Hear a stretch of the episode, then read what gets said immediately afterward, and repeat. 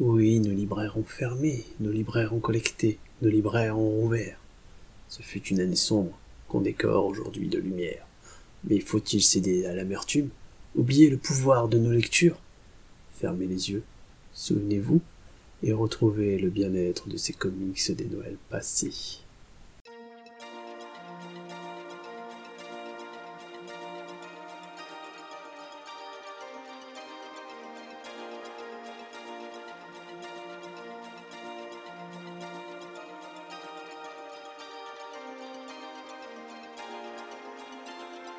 Salut tout le monde, c'est Comics Grincheux. Pour ces conseils lecture des Noëls passés, je vais vous parler de deux comics Batman, tous les deux écrits par Frank Miller, à un moment où il était encore bon au niveau du scénario et du dessin, et pas encore islamophobe. Ces deux comics, ce sont Année 1 et The Dark Knight Returns, et ils ont marqué mes Noëls passés pour une raison très simple, ce sont les premiers comics qui m'ont été offerts par mes proches. Année 1 m'a été offert par ma copine, et The Dark Knight Returns m'a été offert quelques années auparavant par mes parents alors forcément ce sont des événements qui marquent, qui ont une empreinte durable dans mon esprit. Ça marque d'autant plus que ce sont deux comics que j'avais énormément appréciés à l'époque et que j'aime encore beaucoup aujourd'hui. Euh, tout simplement parce que je trouve que Année 1 et The Dark Knight Returns, qui se passe pour rappel au début de la carrière et à la fin de la carrière de Batman, eh bien, ils synthétisent parfaitement qui est ce personnage et pourquoi c'est un super-héros d'envergure et que j'adore. C'est un personnage qui est porteur d'espoir, malgré sa tonalité toujours très très sombre, et des récits qui sont souvent assez matures, assez noirs. Et... Alors évidemment, à vieillir, je tends à plus aimer Anéa parce que le style des dessins de David Mazzucchelli est quelque chose que j'aime énormément. Euh, je trouve son trait très précis, très fin, et surtout, il reflète parfaitement euh, une ambiance des années 80 que j'aime beaucoup. The Dark Knight Returns, à contrario, euh, je le trouve très décousu dans sa narration. Il part un peu dans tous les sens au niveau du propos, même si ce propos reste pertinent aujourd'hui. Et puis surtout, le dessin de Frank Miller, malgré tout, je le trouve assez laid. Mais leurs discours sociaux sont toujours très pertinents encore aujourd'hui, et puis surtout, ils reflètent une époque euh, du comics. Une époque importante, euh, ça signe un peu cette époque sombre du comics, et ça reflète les années 80, une époque où l'optimisme était assez peu présent à cause d'un contexte social assez dur, assez brutal, assez violent, que ce soit au niveau également économique et politique évidemment. Ce sont deux récits qui marquent des tragédies avec des personnages qui sont, qui sont en proie au tourment à ce moment-là. Et donc forcément, euh, c'est le genre de récit que moi j'aime énormément lire. Et ce sont des récits qui me rappellent surtout des Noëls vautrés dans le canapé avec un petit chocolat chaud et surtout mes proches à côté de moi qui m'avaient offert des cadeaux absolument géniaux. Donc voilà, ce sont mes lectures que je vous conseille qui me rappellent les Noëls du passé. Allez, à bientôt sur lescomics.fr.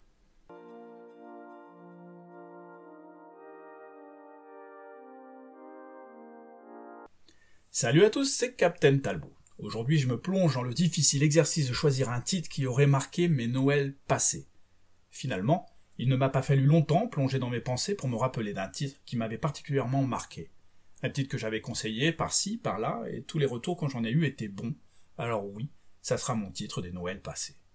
Il s'agit de Teddy Bear dans la collection Doggy Bags présente au label 619, signé par Francesco Giugiaro au scénario et Jérémy Gasparuto pour le dessin et la couleur. Qu'il m'excuse si j'écorche leur nom. Je ne vais pas vous mentir, ce n'est pas un conte de Noël. On aura du mal à s'émouvoir d'un happy end enneigé avec ce titre, mais il ne vous laissera pas indifférent en vous plongeant dans une réalité que beaucoup n'imaginent pas car elle se passe loin de chez nous. En effet, les auteurs nous plongent dans la vie d'Audrissa, jeune enfant africain embarqué dans l'enfer des enfants soldats. Une enfance brisée entre rites initiatiques, drogue, violence et conditionnement inhumain. L'horreur magnifiquement mise en image par Jérémy Gasparuto, si tant est que cette violence peut être belle. On s'attache à Audrissa, mais on ne peut que l'accompagner sur cette pente glissante faite de massacres et de crimes qui l'entraînent au fond des enfers. Destin tragique qui nous marque profondément. Comme souvent, avec les titres du label, vous trouverez des articles vous informant de la réalité historique et actuelle autour du sujet traité, qui finalement n'est pas si loin de nous. Prenez votre doudou. Calez-vous sous une bonne couverture, écoutez la pluie tomber et laissez-vous envoûter par Teddy Bear. N'hésitez pas à venir me voir pour me donner votre avis après la lecture, j'en serai ravi. Sur ce, joyeuse fête à tous, et prenez soin de vous.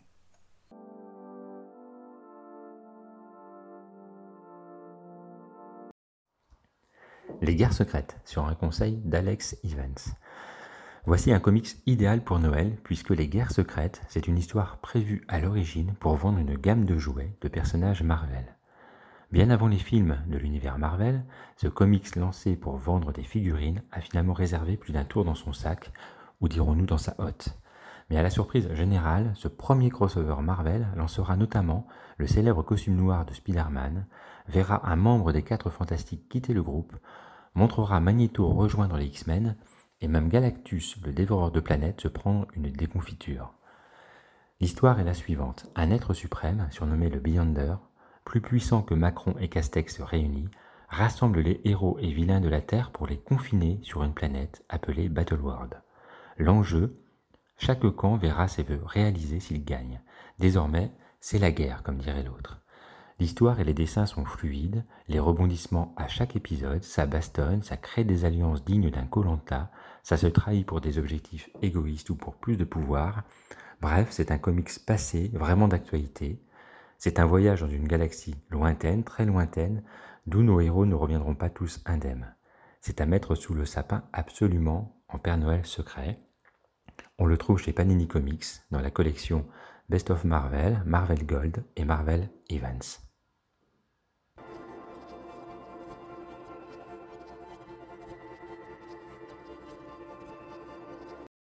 Qui dit Noël dit cadeau. Et qui dit cadeau dit la possibilité d'offrir et de faire découvrir de nouvelles bandes dessinées à vos amis et à votre famille. Si le catalogue super-héroïque est très riche dans le monde des comics, il n'y en a pas que pour eux, et j'aimerais aujourd'hui vous parler d'un très bon comics indépendant du nom de Fable.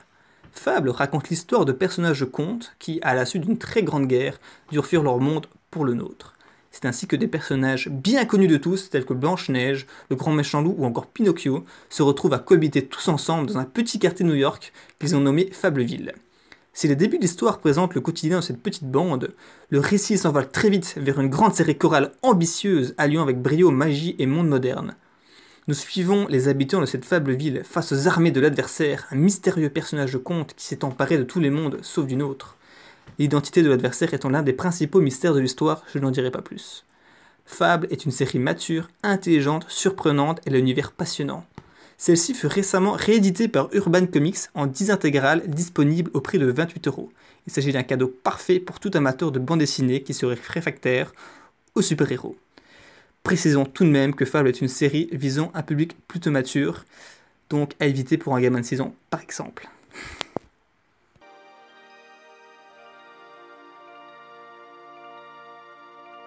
Salut à tous, c'est Ch'ti. L'un de mes souvenirs comics de Noël, c'est l'omnibus Ultimate Spider-Man.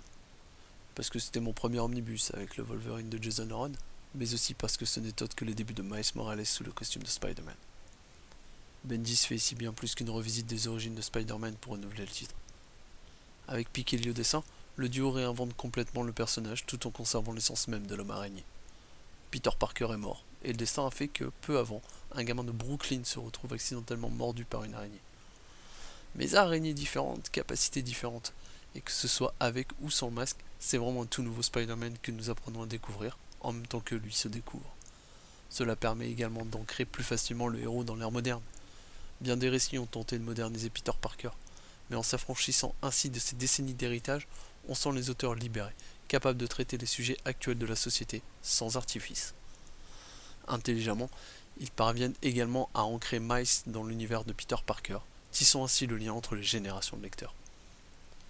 Cette lecture fut un réel vent de fraîcheur à mes yeux, tant dans le scénario que dans les dessins impeccables.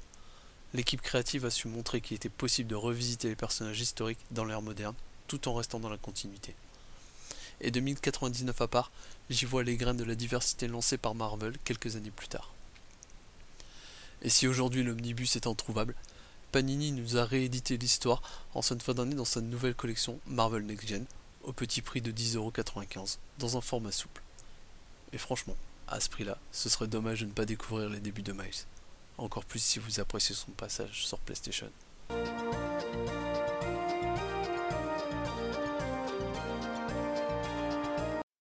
Salut à tous et à toutes, ici Dr Comics et je suis ravi de vous retrouver pour ce CLC spécial Noël et plus particulièrement les Noëls passés. Alors je sais, je triche un peu, mais devant la sortie de Il faut flinguer Ramirez tome 2 ce de décembre, je me suis dit qu'il était nécessaire, pour tous ceux qui n'ont pas encore craqué, de revenir sur le phénomène de Nicolas Petrimo qui est sorti il y a tout juste deux ans et qui a enflammé les librairies. Alors Ramirez, c'est un petit gars moustachu à la tache de naissance sur le visage et qui est par-dessus tout muet. C'est un employé modèle et très compétent la société Robotop et plus particulièrement dans la réparation des aspirateurs. Mais tout va déraper quand deux mafiosos du cartel mexicain, qui se rendaient sur place tout simplement pour râler pour un mixeur défectueux, vont le reconnaître comme étant le tueur légendaire et implacable connu sous le nom de Ramirez. À partir de là, tout va s'enchaîner à la vitesse de l'éclair, dans un scénario qui emprunte beaucoup à Tarantino ou à des jeux comme GTA. Attendez-vous à des courses-poursuites, des braquages, des fusillades, bref, ça déménage de bout en bout, et bon Dieu que c'est bon. Le titre est absolument bourré d'humour et de références, et l'histoire se dévore comme une série B de très très haute volée. Le suspense est haletant et est soutenu par des dessins absolument magnifiques à la colorisation moderne et parfaitement maîtrisée. Aucune faute de goût et une constance hors norme qui impressionne pour ce premier projet du monsieur. Et on peut vous dire sans vous spoiler que le tome 2 qui vient tout juste de sortir euh, maintient ce niveau d'excellence pour une BD qui est à la fois à la croisée des chemins entre le comics et le franco-belge. C'est une baffe imprévue comme on aimerait en prendre plus souvent, et sans aucun doute un cadeau de Noël idéal.